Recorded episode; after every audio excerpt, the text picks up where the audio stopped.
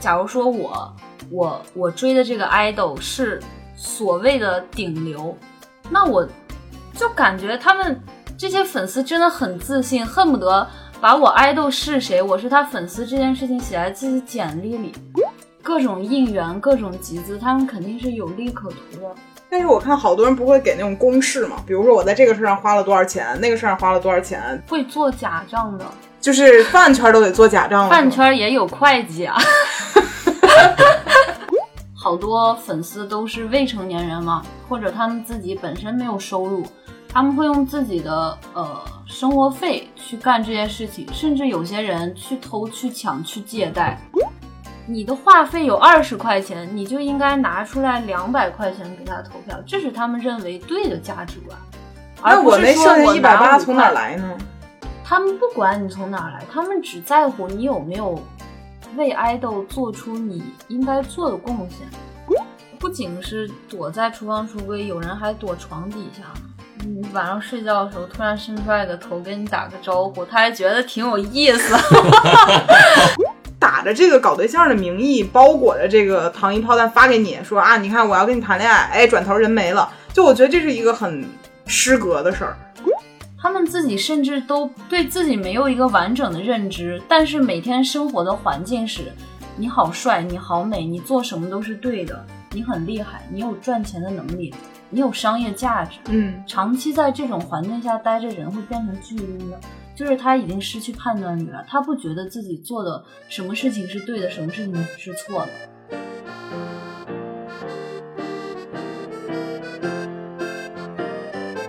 Hello，欢迎来到百分之十 Radio，我是胡心树，我是帕洛马尔。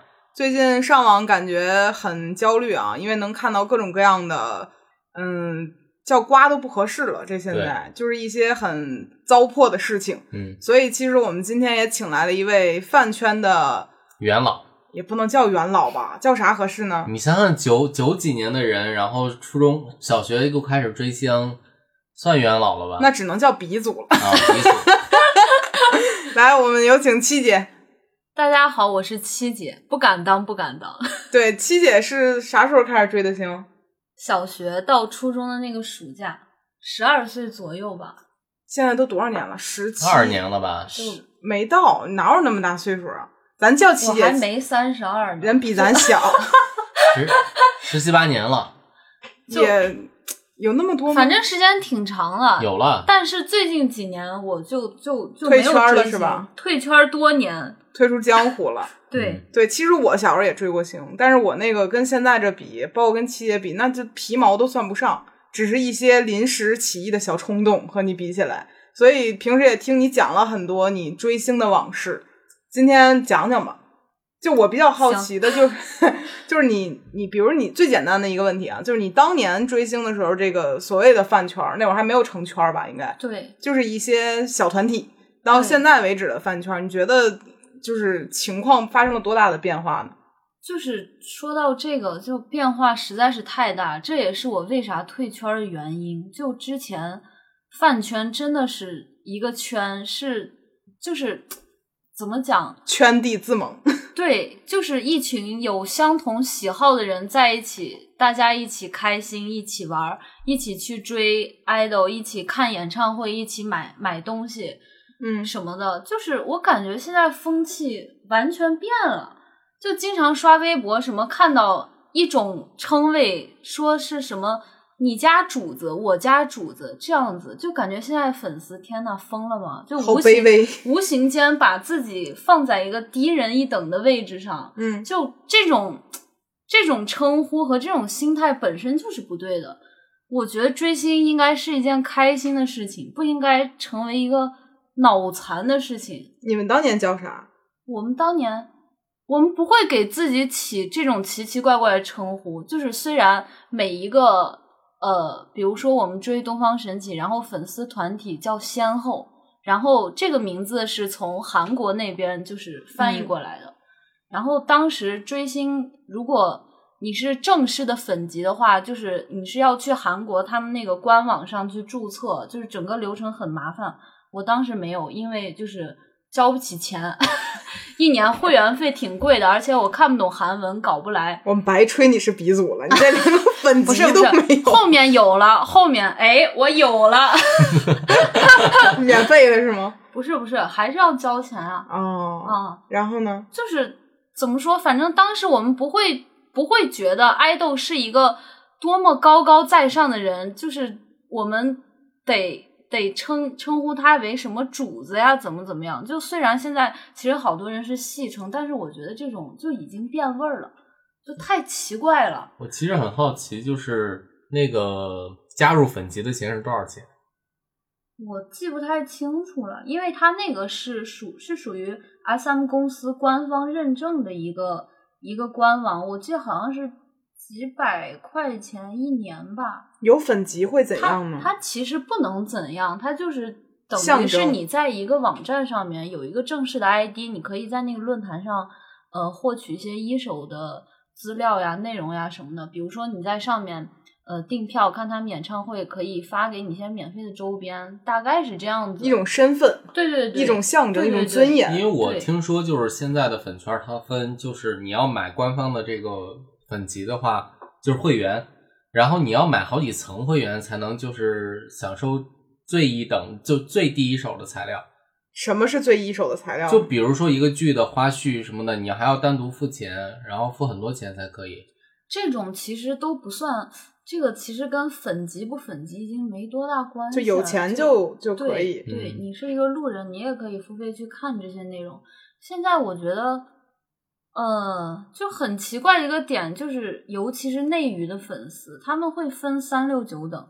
就比如说，假如说我我我追的这个 idol 是所谓的顶流，那我就感觉他们这些粉丝真的很自信，恨不得把我 idol 是谁，我是他粉丝这件事情写在自己简历里。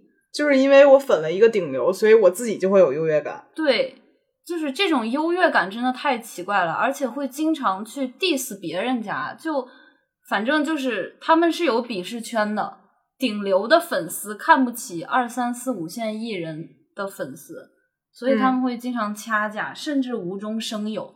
就比如说，呃，我感觉现在很大一部分粉丝都已经不能叫他们粉丝了。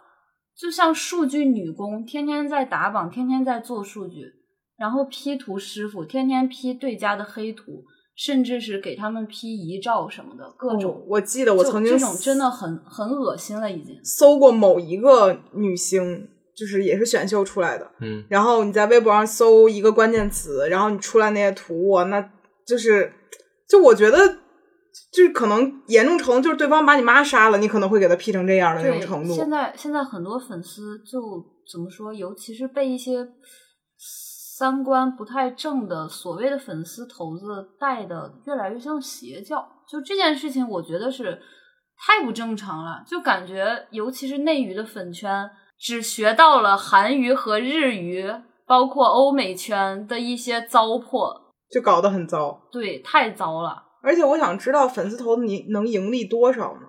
就这个之前我其实一直很很好奇，就我之前觉得，比如说这样的一个岗位啊，叫叫嗯岗位合适吗？就这样的一个岗位，它看起来好像是为爱发电的，但嗯后来我才知道这个东西就是它是有收入的，而且前段时间还不报一个新闻，谁的粉头跑了卷了上千万是吧？然后那个时候我突然觉得，原来这个事儿有这么大收益吗？它一定是有利可图的，所以这么多人才会去追着去做这件事情。反正就我就举几个例子吧，他们这些所谓的粉丝头子，呃，当然也不排除有一些一开始是为爱发电，但是后来做着做着，他们发现，哎，我追星我可以赚钱，然后就开始进吸行对一系列收割下面粉丝的一些行为，就比如说有一些站姐啊，他们会每天蹲在机场，长枪大炮，带着各种高级的摄影设备，然后追他们的 idol，然后拍那些明星，拍那些明星的照片，拍出来之后有两个作用，一个是可以卖给现在应该叫什么，就那些娱乐营销号，也就是嗯当时我们叫狗仔，卖给他们。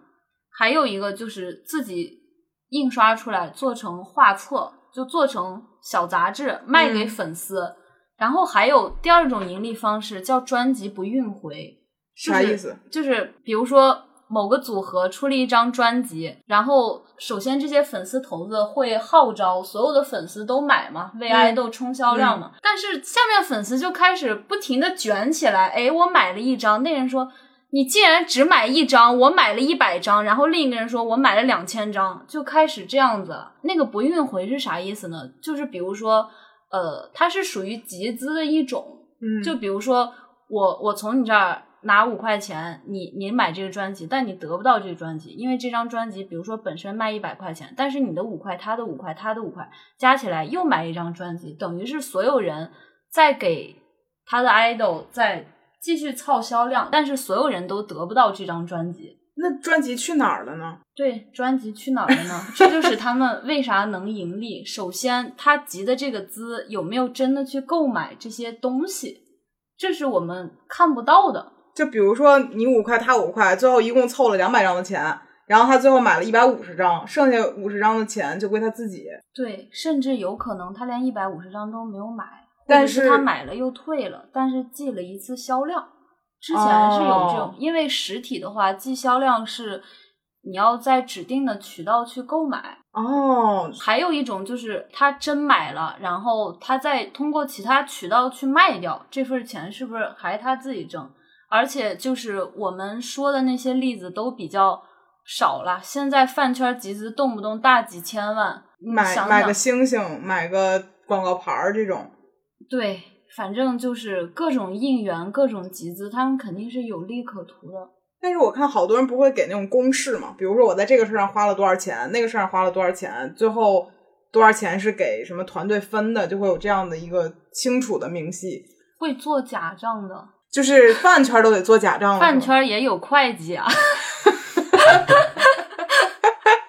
那那这个事情，其实其实之前有有小范围爆出来过，有一些粉丝的呃，他们应援其实根本不是那个水准。就比如说现在好多，比如说一个明星去参加一期综艺节目，然后他的粉丝会集资，比如说集资了十万，然后。这个明星跟其他艺人一起去录制某一个节目的时候，这些粉丝会给他们提供餐车，就是让全剧组的人都能吃，比如说免费的水果呀、咖啡呀、下午茶呀、点心啊这些。但是后来就爆出来过，其实他们买的根本不是这些，买的比如说是两块钱一杯的东西，但是他们写的时候公示的时候说我们买的是呃三十块钱一杯的东西，那就是喜茶变成蜜雪冰城的意思呗。对。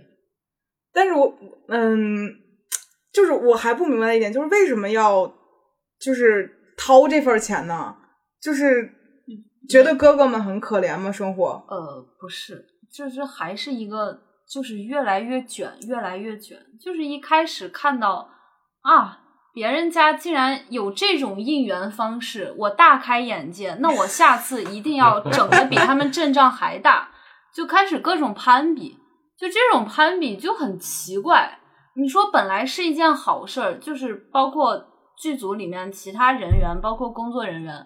本来是啊，我可以有免费下午茶喝，或者怎么怎么样，是一件大家都开开心心的事情。但是你涉及到粉丝集资，而且现在集资好多好多粉丝都是未成年人嘛，或者他们自己本身没有收入，他们会用自己的呃生活费去干这些事情，甚至有些人去偷、去抢、去借贷。就之前不是出过很多这种新闻吗？嗯嗯就尤其是比如说农村啊、城镇家庭那些小孩，家里面可能条件不是很好，妈妈、爸爸、家人很辛苦，然后给他生活费，然后他自己还在在外面为了只是为了集资给偶像去买专辑，给偶像买礼物，然后把一家人都拖垮，这种事情很多很多。你在现实生活中遇见过这样的人吗？有一个我朋友的朋友，但也是前几年的事情啊。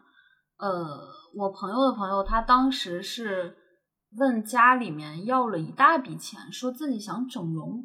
他家里面算是不是特有钱，就普通家庭。然后为这件事情，他跟他家他家里人 battle 了大半年。要到这笔钱之后，他并没有真的去整容，他把这笔钱全部花在就是他 idol 身上。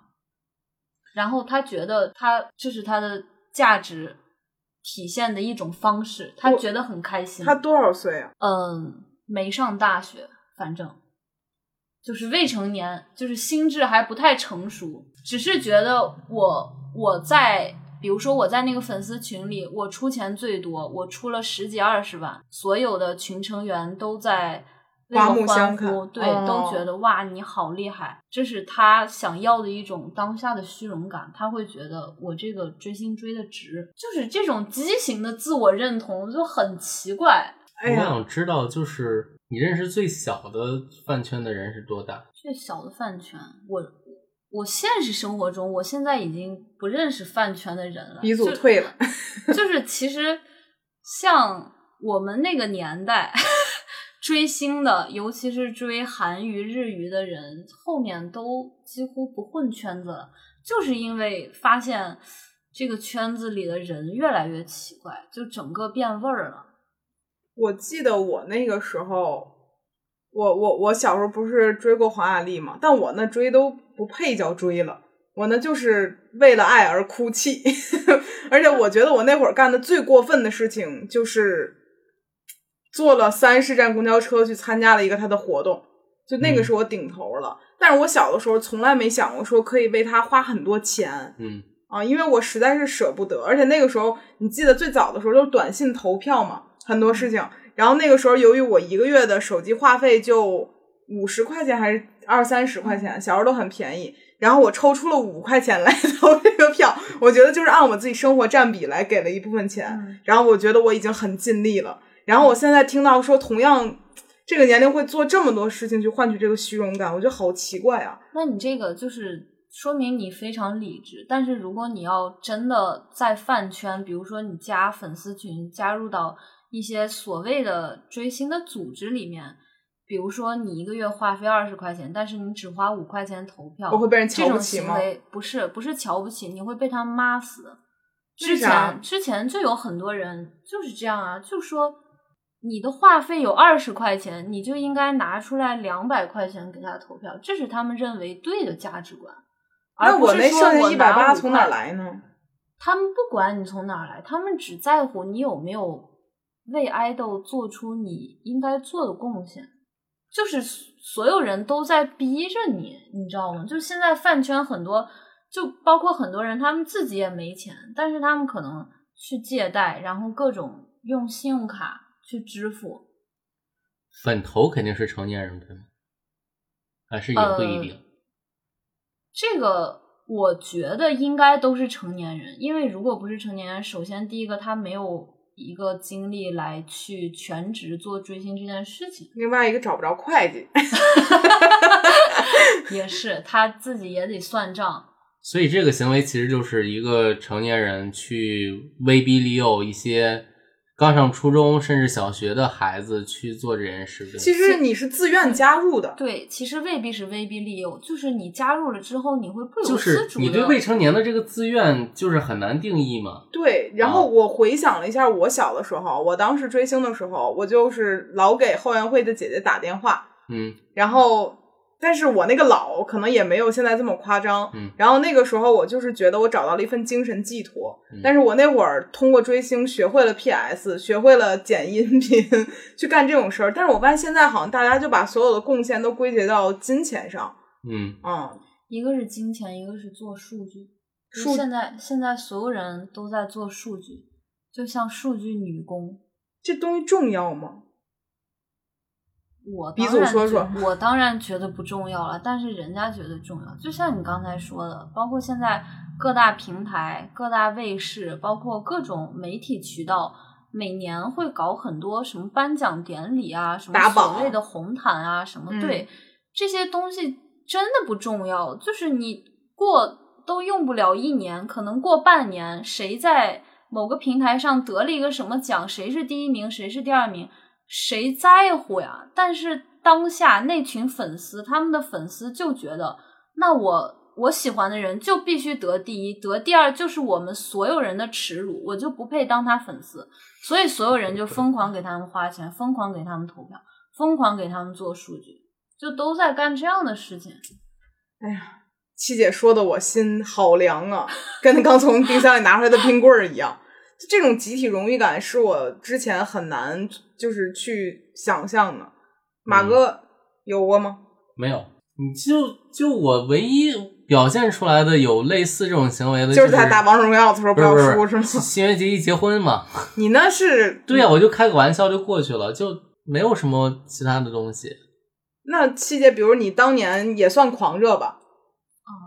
但是怎么心虚了呢？不是不是，当年我也没啥资本狂热，毕竟我也没法追到外国去。你内心狂热常想，内心狂热，对，那是什么让你逐渐不狂热？是长大了吗？比如说你从十五长到二十的时候，你突然觉得没必要，或者说有自己的生活，还是怎么说？这个事情说起来有点复杂。一方面是当年跟我一起追星的人，就是慢慢的可能先是有一个两个不追了，就退圈了。怎么讲？就是在那种气氛下，没有人跟着你一起疯，你自己一个人是疯不起来的。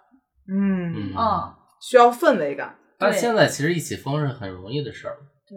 你谁退圈儿都看不出来，感觉。那其次呢？其次就是也稍微有了一点自己的生活，但是最主要的是我追的那个偶像团体，他们自己也是半退休状态了，没啥好追的了，也不能说没啥好追，就是就是怎么样？现在的话说叫营业没有那么积极，看的少了，就也就慢慢淡了。那就是我想知道，你说那些做过一些疯狂行为的人，等他们再过五年、十年回头看自己行为的时候，会后悔吗？你听说过后悔的事情的这样的情况吗？听说过，就是呃，我有一个朋友，他之前当过私生，但是不是那种特别恶心的私生，他私生的范围就顶多是呃，跟其他小姐妹一起跟着他 idol 的车，然后他们在同一家饭店里吃饭，甚至他们都不敢进去吃饭，就是远远的看着他，就仍然觉得很变态啊！我没有说这事儿对的意思。对对对，是这个私生这个事儿确实是不应该，你打扰到人家一个作为正常公民应该有的这个自己对自己的业余生活、个人生活的权利。但是他已经算非常温和的私生了，但是他现在也很后悔，就觉得自己当年行为挺傻逼的，因为他当时我记得他是。嗯，还跟我说什么翘课去什么跟车，然后怎么样怎么样，要冒很大风险，因为私生也不是那么好当，毕竟人家每个爱豆身边大大小小明星身边都有保镖呀、工作人员呀啥的。嗯你要追的，你要对付的不仅仅是爱豆本身，你得对付好多工作人员。很多时候对付了，你瞧瞧，就是这个活儿也不好干呗。对你要付出很多，那能获得什么呢？获得偷偷看他一眼的快乐，这就是粉丝的心态。就觉得我比别人多看了一眼，我看到的这面是你们别人看不到的，我就快乐。那你听说过更变态的私生是什么样子呢？因为我听说过的就是什么躲在哪儿，就躲人家里去那种。对，有有有，更变态的私生就是偷偷躲在家里面，然后开门了吓一跳，或者是之前我追的那个组合里面有一个人，一个韩国私生，在他参加综艺节目的时候，给他递了一瓶饮料，里面下强力胶和毒。这不能叫私生饭了，这叫私生黑粉吧？对，我觉得私生本来就不算是饭，他就是，嗯，怎么说，就是已经有点变态了。而且我之前看过一个新闻，好像我不记得是哪个人、哪个明星说的，说他的那个厨房的那个橱柜里面，然后藏了个人，我忘了是是剧电视剧还是什么，然后对吓了他一跳。对，是真实的，就不仅是躲在厨房橱柜，有人还躲床底下呢。嗯，晚上睡觉的时候突然伸出来个头跟你打个招呼，他还觉得挺有意思，不是，但是怎么进去的呢？这就不知道了。可能多方贿赂，小区保安啊什么，或者是怎么怎么样，通过各种渠道，我觉得挺不知道怎难的。他到底想干什么？你想想看，吴亦凡的门口还坐着他表哥，不是你那是特例了，但是我就觉得我我其实很难想象这种心理，就是你你你就算进去了，你跟他打了照面，人家不会好脸对你，对吧？人家肯定会给你轰出去。你这样你能获得什么呢？获得他能轰我一次，别人没被轰过的这样的勋章。那他们的心态，我们正常人是很难揣测。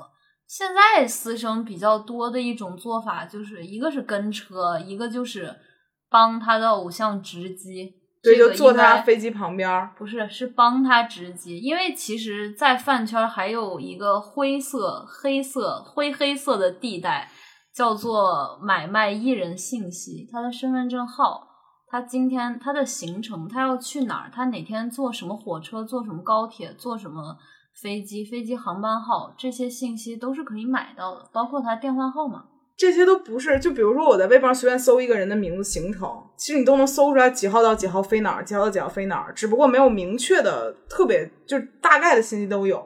就如果你想买的话，我觉得找这些人一定能买得到。嗯，对，都是可以买到的，然后帮他值机就是帮他选座位这种事儿都可以做吗？可以，可以。但是我甚至可以给他取消机票，这样，嗯，他他取消机票，他坐不了飞机，然后那些所谓的粉丝就可以多看他两眼。是人吗？这事儿，那就是他们不是为了让自己爱豆营业吗？这咋赢啊？这都都没法参加活动了。不知道，确实很迷，我也很迷，所以我现在就是混不了饭圈儿。而且我就是知道很多人会故意就坐在明星旁边，嗯，对对对，然后我忘了我之前听谁说过了啊，就是说说坐在他旁边，然后俩人没得聊，然后但是这个人就也不聊，但就看着你，你就你懂那种感觉吗？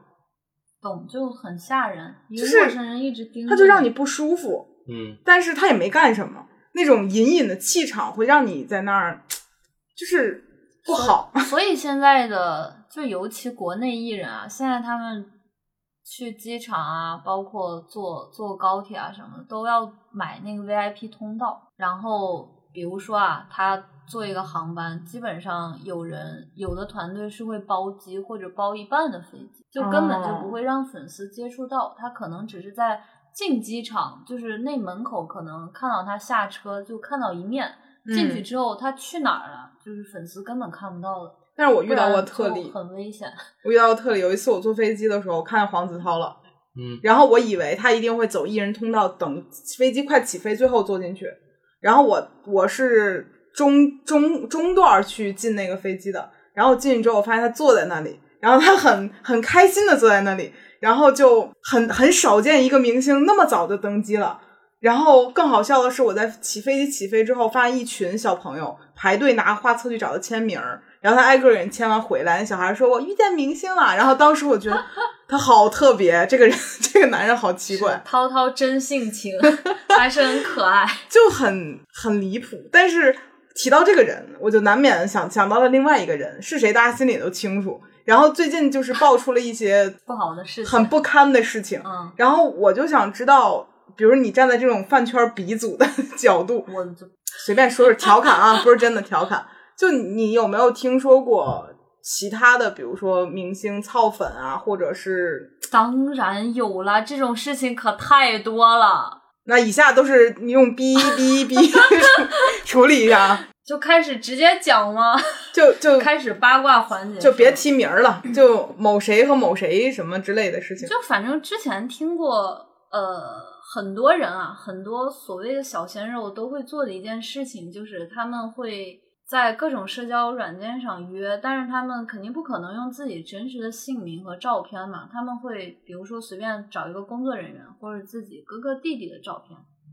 呃，然后在上面约女孩儿，先随便聊一聊，然后出来约，比如说开房的时候，那女孩儿门儿一开，哎，发现是个明星，真的吗？对，真的很多人都会这样做，因为他们首先要避嫌，毕竟自己是娱乐圈的人，不可能用自己真实身份。这人都站那儿咋避啊？这个事儿，不是啊，就是，但是对于女孩子来说，就是发现真人与照片不符，但是真人更胜一筹的心 心情，就可能还是很多人愿意。对，但这个属于成年人之间的默契，人家没有说坑蒙拐骗什么的，就起码就是、也没有灌酒啊，或者是迷奸之类的事情。对，但是这算是一种，还有吗？灌酒迷奸这种其实也比较少见，因为毕竟他们风险太大了。对，一个是风险大，一个是我觉得他们自己也非常怕出事儿，因为这种出事儿的话，都得要负法律责任。嗯，所以还是很少，或者可以说他们至少自己不会动手去干这件事情，一定会有一个替他背锅的人，一定会有一个帮他完成这件事情的人，甚至是帮他聊骚的人。还有他都不自己说，就是不是他都不会自己去打字，就比如说他口述，然后旁边有一个人跟那女孩聊，那更奇怪吧？对，那话 这是这行吗？这个，但是哎呀，但是就是我我我朋友他其实是做就是娱乐相关的，然后他们去比如说去探班的时候，就会发现有的明星就很忙，比如早上起来六点被工作人员拽起来，然后给他化妆，给他推进去洗澡，然后化妆，然后晚上拿车给他就是拍完一天戏再给他扔回来，让他继续睡觉。就在我的概念里面，明星是一个非常忙的工作，就是他的那种忙和上班那种忙不一样，他是一个没有什么规律，而且你还得保持时刻光鲜亮丽的这样一个角色，所以我很难想象，就是他有那么多闲工夫，天天就干这个。其实是这样，就是首先可能，呃，你看到明星忙，是因为你不仅能能看到他们自己在发社交状态，还有另一个部分就是，比如说啊，他去参加一个综艺节目，录了三个月，然后呃，比如说前三个月他在录节目，然后后三个月节目播出来，但是你会觉得他是六个月一直在忙，其实不是的，你仔细品品这个事儿。他在录节目的时候，可能一天只录三四个小时、四五个小时，那剩下时间干嘛呢？再一个就是很多明星真的就是他们为什么能当艺人，就是不得不说有一些真的是天选之子，天生精力就是旺盛，就是人就只睡三四个小时，就是嗨，就是不困不我累明白，了就想我没有成为干那些天事儿天选之子，就是因为我老容易困。嗯，就经常之前听说过好多偶像团体，就比如说他们晚上开完演唱会，十一二点多了，然后马上就去酒吧、去夜店，然后去找小姐、去找鸭子，这种连轴转，就刚在舞台上蹦蹦跳跳完，转身就去继续在另一个场合蹦蹦跳跳，天选之子，就真的是不困。天选之子。就在我的概念里面，我一直都觉得他们，就我觉得很了不起的一点，就是你说你这么累，这么困，然后你还不长痘，你还没有黑眼圈子，我就觉得真了不起。但是没有想到有些人就是天选之子，人人家工作其实比你轻松，是吗？我觉得是。你想想，人家穿鞋都有助理帮着穿。对你可能一开始当练习生那几年确实是很惨的，然后你混出来之后，可能就真的蛮轻松的。可能也不一定吧，就是我觉得可能分人，有一些人可能会比你想象中努力，但一定有一些人比你想象中更自我放弃。嗯，嗯，对，是这样，是这。样，我觉得是。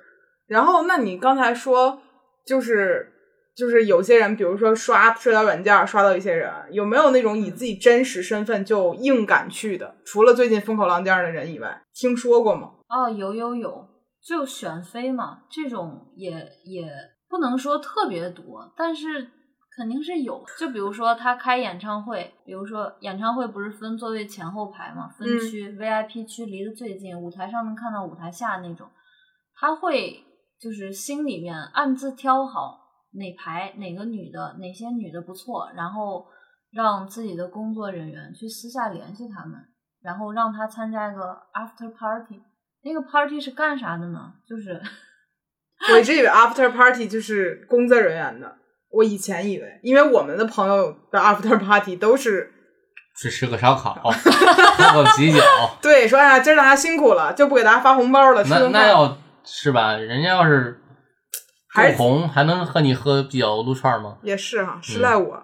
但是这种场合的话，就一般的粉丝不会拒绝吗？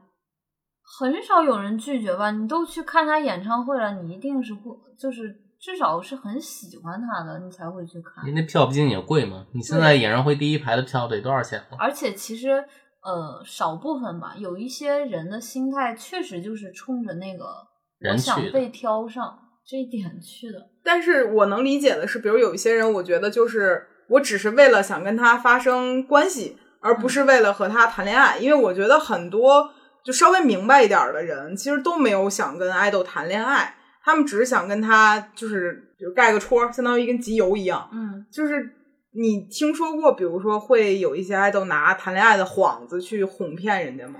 肯定有呀，这就是为啥在风口浪尖上的那个人为什么这么坚持的去找，呃，未成年也好，就是在校大学生也好，因为这些女孩最好控制，最好骗，而且你想啊，一个各方面条件都还不错的一个优质的艺人，然后他说话还就怎么讲就很甜嘛，小女孩都喜欢那种啊甜甜的恋爱，然后。霸道总裁，对，对方长得又帅，然后又又会在言语上对你撒娇，怎么怎么样，然后还说什么我是真心想跟你谈恋爱的，真心喜欢你，怎么怎么样？我觉得即使是即使是心里有数，就是知道他不会真跟我谈恋爱，但是在收到这些话的当下，也心里也一定会飘，就是会想，哪怕他有。百分之零点零零零一的可能呢？那我也想试试。我觉得这个很多人，这这就是人性的弱点，不能说。但我但我好奇一点，就是作为你您二位女性女性来看，就是吴亦凡发的那些情话，你们会感兴趣？所以他找的都是小孩子呀，就是就是是这样的。就如果因为我对他没有那种感觉，嗯，就比如说我喜欢的男明星跟我说这个话。就是哪怕我知道这个事儿是在骗我，可能我也会心里腾一下子，也会会这样。但是我觉得这个事儿本质上的过分就是，如果只是约炮，那你就是说明白一点，我反而觉得这个事儿更礼貌。嗯，就是你打着这个搞对象的名义，包裹着这个糖衣炮弹发给你，说啊，你看我要跟你谈恋爱，哎，转头人没了，就我觉得这是一个很失格的事儿。嗯，对，当然本来约偶像约炮其实也是吧，但他其实不是那种偶像团体了，其实也没有那种合约了吧。但是这个东西就在于，比如说爱豆这个东西，很多人他，比如我听说过韩韩语或者日语，他这个东西是不能谈恋爱的，对吧？对，因为你贩卖的就是你的单身清纯的人设，对你贩卖的就是一个一个没办，就是让别人产生性吸引力的这样的一个。商业物品，甚至可以这样说，当然这样不对啊。但是人家打造的是这样的一个概念，嗯，然后你的作用就是完成这样的一个人设，嗯，然后你不能去谈恋爱，因为我记得很多韩娱它里面是签那种就多少年不许谈恋爱的协议，对吧？如果被发现的话，就退团退圈，对，整个整个娱乐界都会封杀你的。对，就是比如说你要是最开始我是个演员，我不是一个 idol，你没有签署这个协议，那其实。你你可以这样做了，因为必就是别被人发现其实是是就是他和公司的事情，其实和粉丝没有关系。对，但是这件事情他过分的点，第一个是他针对的人群很过分，第二个就是我自己作为一名女性，我很不喜欢就是你这种方式骗我，就是何必呢？这是这是你成年人的思维吗？但是你想象你想象一下一个。天生对他有好感光环的小女孩，就是在面对他那样的糖衣炮弹的时候，是很难把持得住的。这就是他为什么会不断的骗这些人。而且我好奇的是啊，潘老师，你作为一名男性，就这个事儿有这么重要吗？我我这么说吧，就是雄性生物，它的目的就是为了繁衍后代。但是我不理解吴亦凡这种，就是。要耗费那么大风险和那么大精力去做这件事，我真的非常不理解。就是我，我是觉得，如果我在那个位置上，我是不敢的。而且那天我看见一个博主就说，说我觉得敢干这个事儿，在这个位置上的人就很离谱。就换做任何其他的女性，可能会觉得，万一我会失去更多，就会这样的一个衡量。但她没有，我就觉得咋说呢？就是，我觉得她其实真的有点病态。就是所有的行为都挺病态的。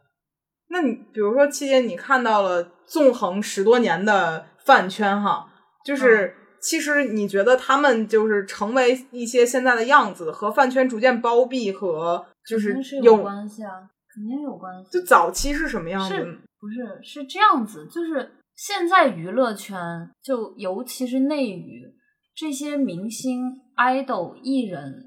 就是公司也好，身边团队也好，身边的家人也好，包括粉丝也好，都把他们保护的太好了。而且现在就是越来越年轻化嘛，看那些选秀呀，看那些小的偶像团体，都是从十几岁甚至更小的时候公司开始有意的在培养他们怎么做一个爱豆。但是其实对那些孩子来说，自己本身三观是不健全的，他们自己甚至都对自己没有一个完整的认知。但是每天生活的环境是，你好帅，你好美，你做什么都是对的，你很厉害，你有赚钱的能力，你有商业价值。嗯长期在这种环境下待着，人会变成巨婴的，就是他已经失去判断力了，他不觉得自己做的什么事情是对的，什么事情是错的，就是几乎已经是三观丧失一个状态了，就连一句客观的话都听不进去了，就是因为没有人会跟他说客观的话，更不要说那些什么批评的声音了。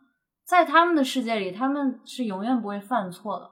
就算犯了错，也是嗯，大家首先是粉丝嘛，粉丝一定会原谅他，不管是出多多大的事儿。你看现在这些人的粉丝们啊，不都还是在微博上，在各大社交软件上活跃，在给他们那他们自己发声那他们自己能拿到手机吗？因为只要他们看到手机，就一定会看见对他们不利的消息。肯定能拿到手机啊。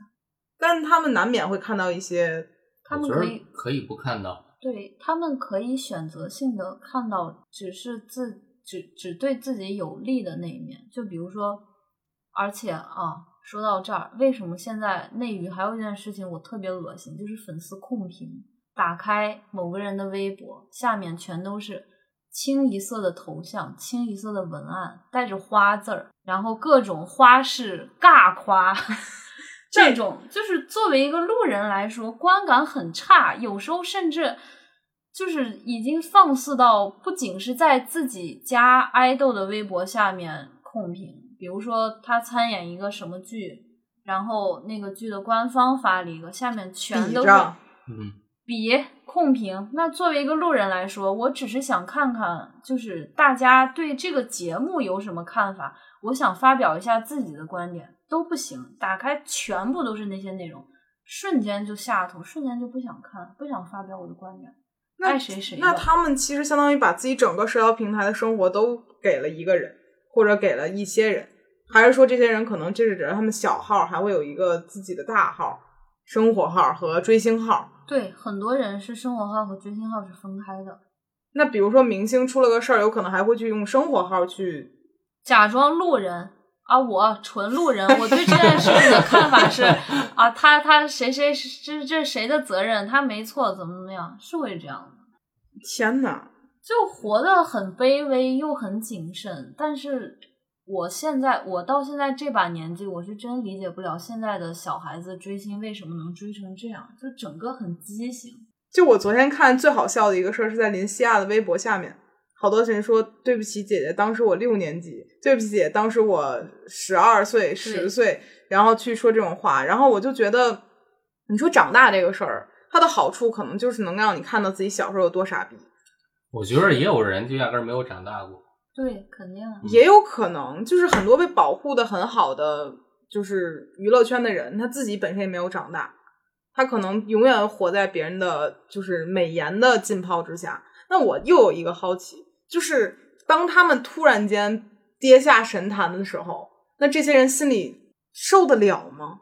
你是说艺人本身还是粉丝？艺人本身，因为我粉丝是受得了的。我去看过很多超话，我发现无论是发生什么事情，他们都很坚持自我。但是，比如说我是一个从小听别人美言我的人，然后我听了三十年，突然有一天，所有人都指着我鼻子骂我是个傻逼，然后我那一瞬间可能会崩溃，我可能会嚎啕大哭、摔东西、跳楼。我觉得这种事儿都有可能会发生。肯定受不了呀，但他们有钱呀，有钱就可以让自己不难过吗？有钱可以让自己没那么难过，就是他们已经在过早的年纪里得到了这个年纪不应该有的很多东西，包括钱，包括一些额外的权利，包括舆论，就是他们所有人都是站在舆论上风口的。微博发个啥都能万转、几十万转、几百万转，他们已经拥有了这些特权很多你。也别想那些，就是你天天工作那么辛苦，就不要想人家就是二十岁赚够钱了，然后剩下的日子怎么办啊？你天天找我这吃白菜的，净净操心的吃对吃白粉儿的，我就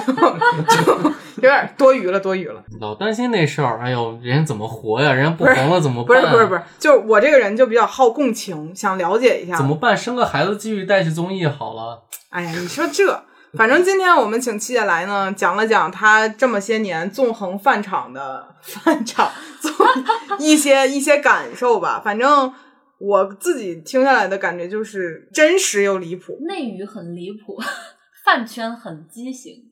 就让我觉得大家好像在为了一些不知道图啥的事情努着力，然后甚至倾倾家荡产、人格丧失、三观不全，仍然愿意干这种事情。对，但是嗯这也是，嗯、怎么说？呃，算不能说所有人都是这样，但是现在越来越多这样子的社会新闻出现，就让人觉得其实挺可惜的。因为追星本来是一件不那么理智的事情，但它的本质应该是快乐的，不应该是被所谓的粉丝头子、被所谓的那些战哥战姐，不应该是被他们操控的。而且其实很多粉丝可能是因为年纪小，也可能是因为他们只是只想活在自己待待在的那个环境里面，所以他们意识不到，他们爱的所谓的 idol，甚至并不是 idol 本身，而是他们自己给他们安的人设。当哪一天他发现，呃，我的偶像其实并不是我心里想象的那样，他们自己会受不了，会很崩溃。